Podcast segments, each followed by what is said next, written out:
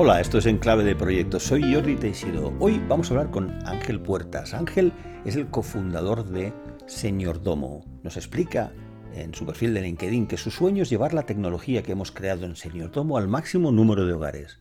Queremos democratizar el acceso a la tecnología más avanzada y asequible para todas las personas mayores. Os dejo con esta entrevista social, tecnológica y emocionante con Ángel Puertas. Bienvenido Ángela en Clave de Proyectos. Cuéntanos, ¿cómo comienza Señor Domo? Pues bueno, lo primero de todo, agradecerte la invitación. Siempre nos hace mucha ilusión poder explicar qué es lo que hacemos, ¿no? Cómo estamos ayudando a las familias. Eh, en, nuestro caso, ¿no? En el, equipo fundador, somos, somos, cuatro fundadores, vivimos eh, de primera mano, pues eso, un proceso, ¿no? Nosotros tenemos ahora 40 años. Cuando esto sucedió fue en 2016, en concreto con mi padre, ¿no? Que eh, tuvo la, ELA, que es una enfermedad para los que no la conozcan es neurodegenerativa, muy destructiva, que en nuestro caso eh, fue muy rápido todo. Y bueno, vivimos ese proceso ¿no? de ver cómo una persona va perdiendo autonomía, eh, pues hay que introducir ayudas técnicas o hay que buscar pues, una solución para cuando esa persona está sola, ¿no? incluso barajar la opción de cuidadores, residencia, la ley de la dependencia, ¿no? Son un montón de cosas que de golpe surgen en la familia que, que, son complejas de gestionar. Y, una de, esas, ¿no? en, ese proceso dijimos, a ver si hay algo de, a nivel de, tecnología ¿no? que permita pues, estar tranquilos ¿no? mientras pues, no estamos en casa o mi madre tiene que salir a comprar eh, y pues nosotros ya no vivíamos allí. Eh, pues cómo podemos ayudar, ¿no? Entonces era 2016 y nos sorprendió mucho que no hubiese, que no hubiese casi nada. O sea, no había nada, lo que había era, era caro, era, no, no resolvía el problema 100% y, nos abrió los ojos, ¿no? Entonces, bueno, eso, el proceso avanzó, por desgracia falleció. Eh, yo estaba en un momento profesional que en 2018, ya te estoy hablando, que, bueno, tenía eso en la barriga, ¿no? De que, de que me apetecía emprender y, bueno, mi cerebro supongo que ataría, ataría cuatro conexiones y dijo, bueno, pues vamos a ayudar, ¿no? Y dejé, dejé el trabajo, estaba en consultoría, puse todos mis ahorros y, nos pusimos, convencí al CTO, que es nuestro director de tecnología, eh, y, bueno, nos, liamos eh, a, un proyecto pues que está siendo muy bonito. Me gustaría preguntarte más sobre ese tema, el porqué del proyecto, porque eso es lo que siempre es más importante. Pero explícanos a los seguidores de Clave de Proyectos en qué consiste Señor Domo. Sí, bueno, Señor Domo al final lo que replantea es eh, el modelo de teleasistencia tradicional, ¿no? O sea, no sé si conocéis, pues la teleasistencia tradicional es un colgante, un botón, ¿no?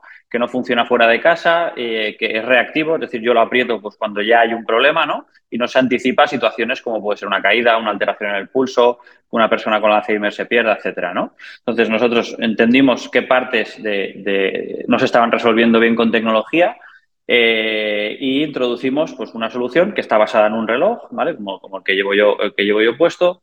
Es un reloj que está constantemente monitorizando la actividad física, los signos vitales, la ubicación de la persona que lo lleva. Un reloj que tiene manos libres y tiene botón de ayuda.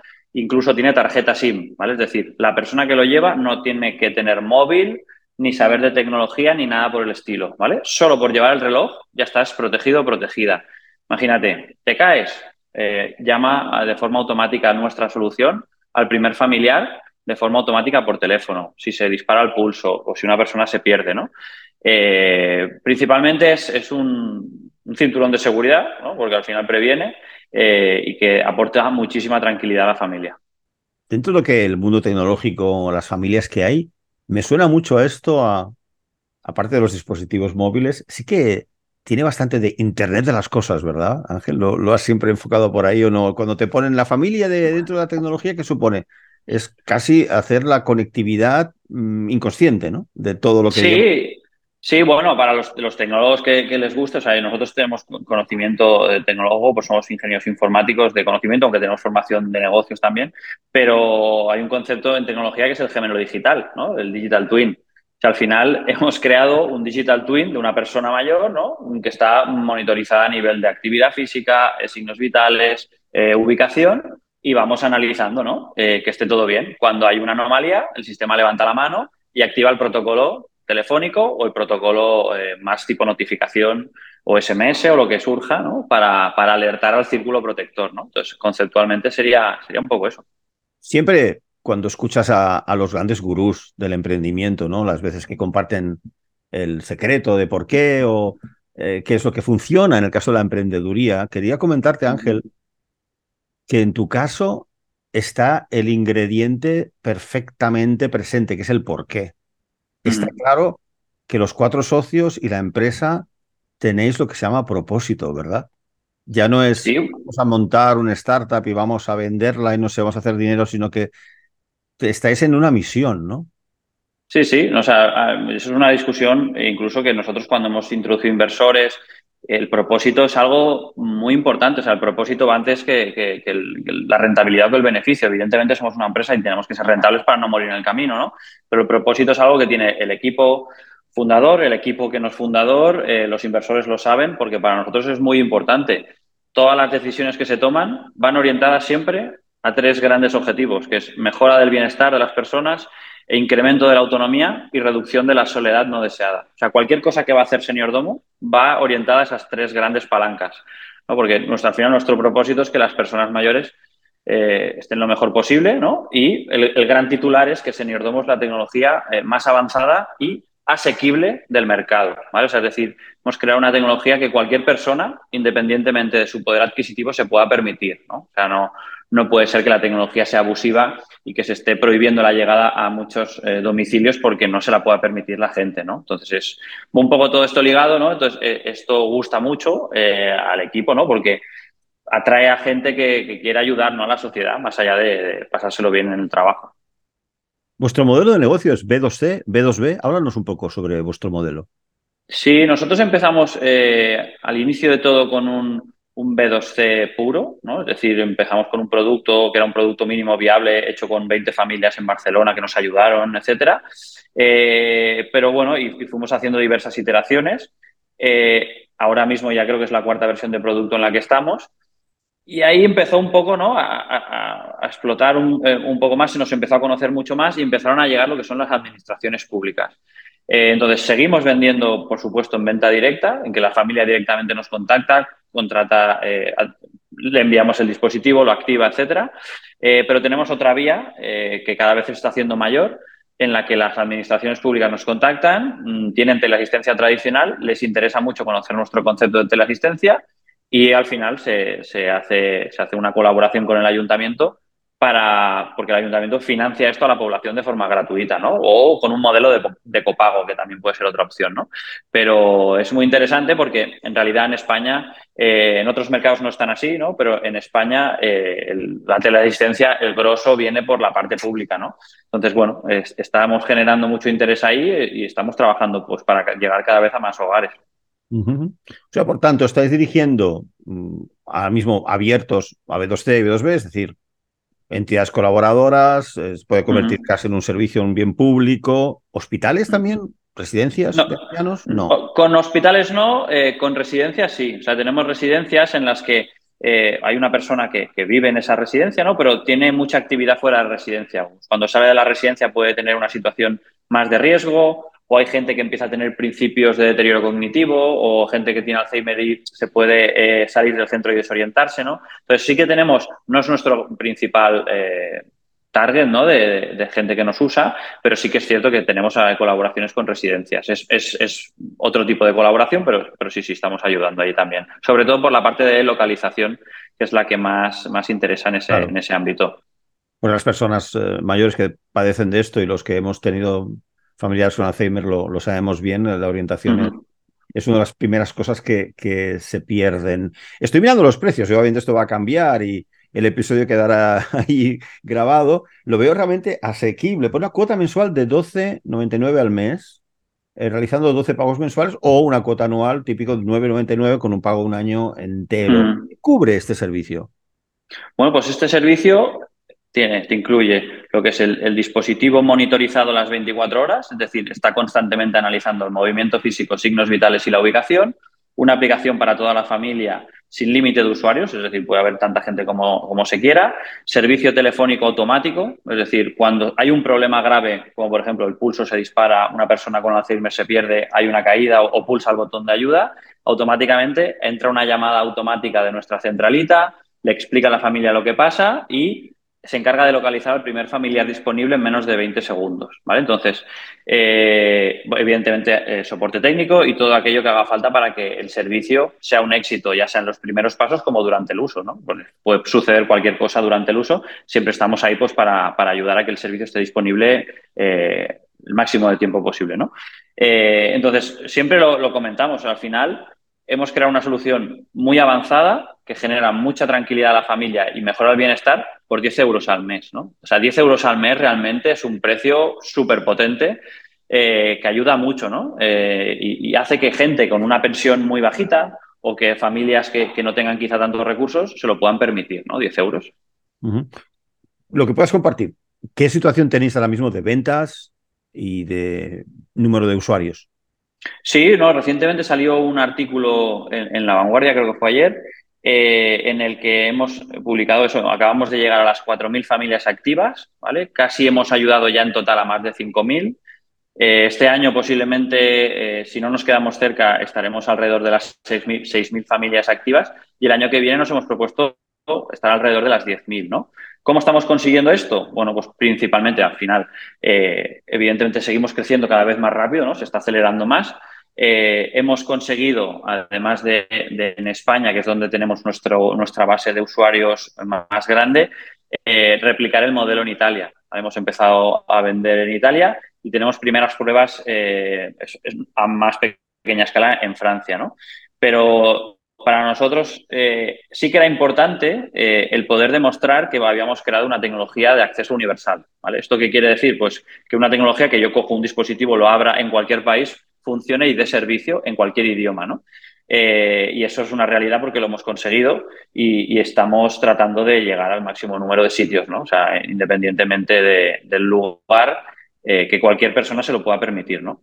Eh, y entonces estamos, eh, estamos en ese punto. Luego también eh, algo que medimos no solo a nivel de, ingresos o de familias, es tenemos inversores de impacto, ¿no? que para nosotros es algo, algo bonito porque medimos el impacto social que hacemos. ¿no? Entonces tenemos indicadores de negocio e indicadores de impacto. ¿no? Entonces estamos midiendo el índice de protección y de autonomía que tiene una persona, ¿vale? que es más del 74%, el índice de, autonomía que estamos ganando, que es más del 80%, eh, el índice global de, satisfacción, que es más del, del 7,9, eh, si no recuerdo mal, eh, se, va midiendo cada tres meses a, los nuevos, nuevos clientes que tenemos y, vamos entendiendo qué es lo que hacemos bien, qué es lo que hacemos mal para, avanzar en el camino y ofrecer nuevas funciones. Hablamos mucho con las familias, eso es importante.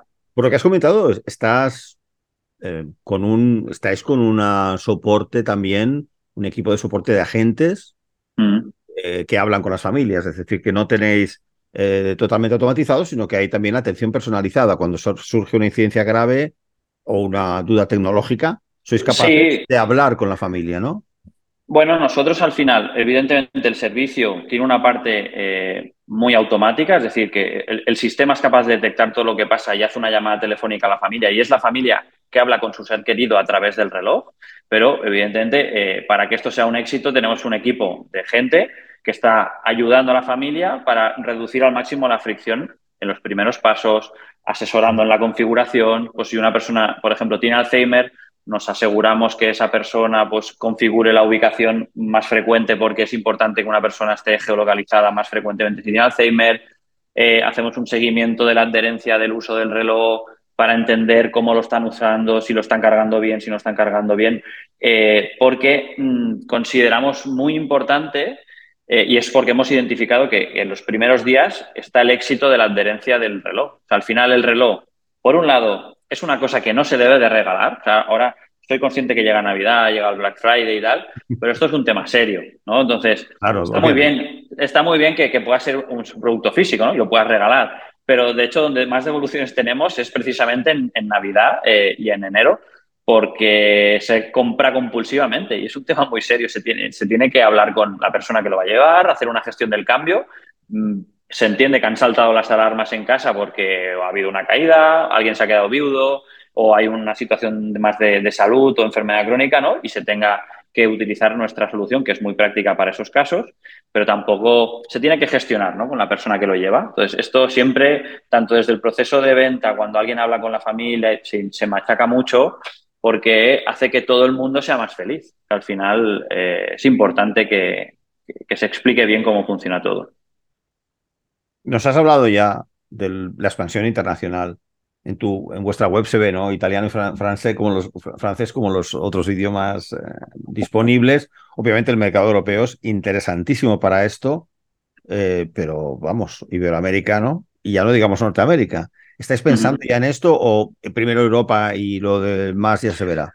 Bueno, nosotros eh, la estrategia a nivel de mercados sí que somos muy agnósticos del mercado porque en realidad la tecnología tal y como está diseñada nos permite llegar a, a cualquier mercado, pero sí que es cierto que al final somos una empresa de nueva creación que tiene unos recursos relativamente limitados y tenemos que ir dando pasos que nos aseguren eh, no morir por el camino, ¿no? Entonces, hemos considerado que para nosotros era mucho más fácil replicar eh, en mercados cercanos a España por un tema también de logística, eh, bueno, y de países que puedan tener interiorizado mucho mejor el, modelo de suscripción, de, de, pago de cuota de un servicio, etcétera, eh, que en otros mercados, ¿no? Entonces, mm, no descartamos Latinoamérica, mm, eso es una realidad porque al final es un mercado enorme eh, y además incluso tienes el idioma ya eh, ganado porque puedes, puedes gestionarlo en el mismo idioma.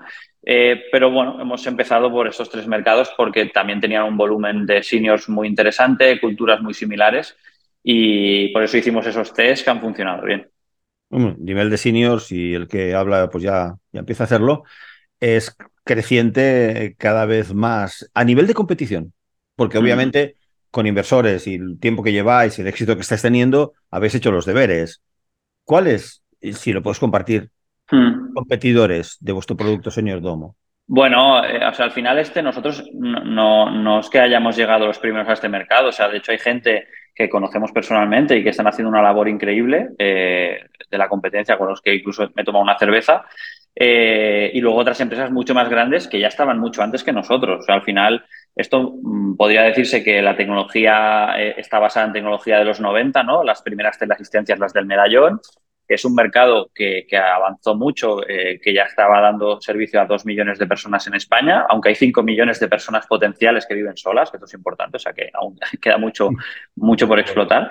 Eh, pero a nivel de competidores tenemos desde empresas de seguridad que han visto que hay un nicho de mercado aquí muy interesante, eh, empresas que se han dedicado toda la vida a la teleasistencia, empresas de cuidadores que también quieren eh, empezar con, con, teleasistencia, ya lo están haciendo.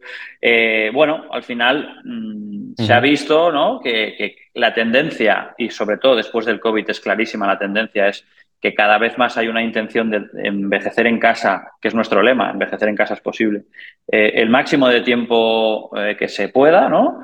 Para, evidentemente, al final, si hay que institucionalizar en una residencia, es completamente normal, ¿no? Pero que no sea la primera solución también es, interesante, ¿no? Porque no, no es blanco-negro, o sea, no eso estoy en casa, me voy a una residencia, o sea, por en medio hay unos grises que se pueden, desde cuidadores por horas, eh, bueno, eh, tecnología, se pueden hacer cosas por el camino que hagan que esa persona eh, alargue, ¿no? Porque hay situaciones drásticas en las que incluso una persona se va a una residencia, yo solo viví con mi madre cuando mi padre falleció, porque al principio fue muy caótico todo, eh, se nos echó un poco todo encima y mi madre estuvo un, periodo de tiempo muy corto en una residencia y, la, experiencia fue pues, que mi madre cambió incluso hasta de, carácter, se la veía diferente, ¿no? Entonces, bueno, lo hicimos, se hizo de otra manera eh, en la que ahora está muchísimo mejor, ¿no? Pero, pero bueno, es, es, el, es un poquito el, resumen, ¿no? O sea, hay mucho competidor, eh, cada uno con su estilo, ¿no? Y nosotros eh, abogamos por este modelo de teleasistencia en la que la familia es partícipe de la atención. Para nosotros esto es muy importante. Es, no delego en un tercero la atención, sino que es que la familia está conectada a su ser querido, ¿no? A través del reloj. Desde luego, si hubiera conocido el producto cuando mi madre estaba viva, claramente vosotros no estabais en el mercado, lo habría utilizado porque una madre con Alzheimer, el sufrimiento que supone encima la, la, decisión que tomamos y por las razones que tú has comentado, Ángel, de que siguiera en casa mm. y que se demostraron clarísimas positivas hasta el final, creo que todos esperamos que el enorme avance tecnológico, estos días que se habla de inteligencia artificial, pues todos esperamos como ciudadanos que también se avance en productos, en soluciones como las que mm. tú comentas, ¿no? Y, y, respetando mucho el mundo de los videojuegos y otros, pues esto es lo que realmente a las personas esperamos de la tecnología, que, se lancen ideas como la vuestra, que es estupendo que esté, que esté triunfando. Estás hablando de limitados y tal, pero que estáis ya teniendo éxito con miles de clientes, con modelo de suscripción, que es el modelo de futuro para cualquier startup, con algunas startups que hemos tenido aquí en, en Enclave de Proyectos. ¿Cómo estáis eh, a nivel de empleados? ¿Cuánta gente sois ahora mismo?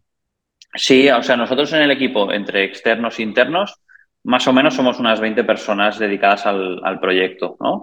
Sí que es cierto que hay una parte importante a producto, ¿no? Porque estamos evolucionando y creando dos productos nuevos ahora eh, que primero se tienen que pilotar y, vamos a buscar ámbitos más seguros donde, donde los podamos lanzar. Eh, pero muy orientados a esos tres objetivos que te dije, ¿eh? o sea, eh, sobre todo uno muy orientado a bienestar y salud y luego otro muy orientado en lo de la, parte más de reducción de soledad no deseada, ¿no? Entonces busca, estamos buscando como la tecnología, más allá del reloj, que ahora mismo el reloj es el producto estrella y el que está avanzando súper bien, pero sí que es cierto que para el año que viene nos gustaría lanzar nuevos productos, Entonces tenemos un equipo dedicado de producto, desarrolladores, parte de diseño de producto, etcétera, para crear esa parte, ¿no? Luego, evidentemente, tenemos parte de ventas, soporte técnico, eh, finanzas, ¿no? Eh, etcétera.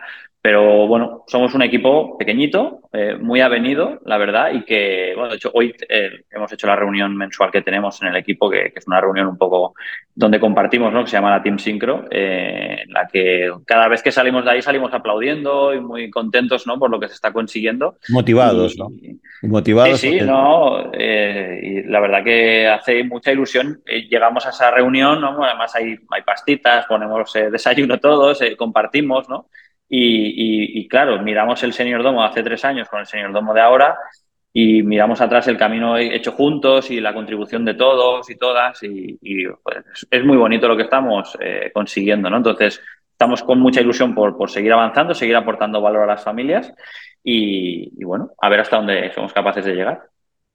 Me gustaría comentarte algo dentro de lo que a veces hemos tenido en clave de proyectos un poco más técnico, pero no, tan tecnológico como de gestión. Sois una startup eh, con 20 personas, eh, todo muy dinámico. Mm, yo también he estado en startups. ¿Cómo, qué, metodología aplicáis? Eh, ¿Ágil, predictiva? ¿Hacéis un híbrido? ¿Kanban? para los mm. oyentes nuestros, que son muchos que, son managers, ¿qué es lo que? Sí.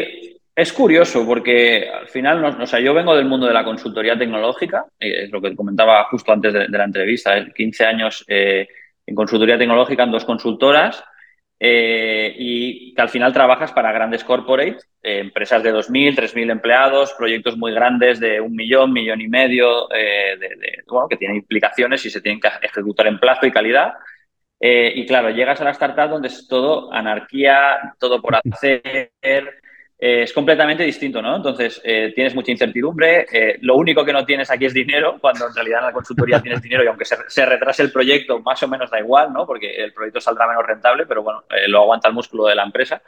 y aquí es completamente distinto, ¿no? Entonces, al menos la forma que, que, nos está funcionando mucho es buscar a gente que conectas en la entrevista, o sea, eso es muy importante, gente que sepas que va a llegar aquí a ser un jugador o jugadora de equipo, que comparte la misión. O sea, nuestra misión yo creo que eh, nosotros contratamos por valores, que se llama, ¿no? Es, un proceso, en una, entrevista, o sea, tenemos unos valores muy claros y, buscamos esos valores en las personas que entran, eh, porque creo que es que ahí donde hay el match clavado eh, en el equipo, ¿no? Y que vamos todos a una.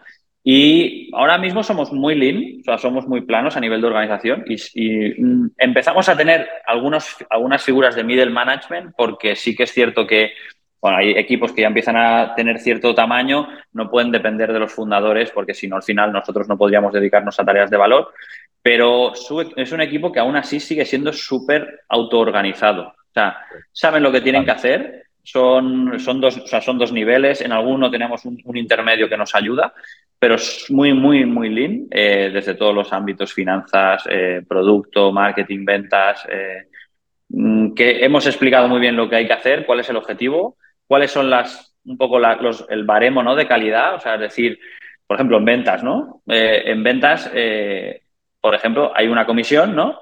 Y a mí la comisión la van a tener igual, igual aunque la familia devuelva el producto, ¿no? O sea, al final, ¿por qué queremos incentivar? Que no enchufen el producto, ¿no? es decir, no consigas una venta, una venta forzada, consigue una venta que la familia lo necesite, ¿no? Si tú ves que el producto no va a ayudar a la familia, no se lo vendas, ¿no? Entonces, trabajamos con, esa filosofía en todas las áreas, ¿no? En entender al cliente, eh, escucharlo mm, y, bueno, eh, contribuir de la mejor manera posible, Entonces, el equipo es muy autoorganizado.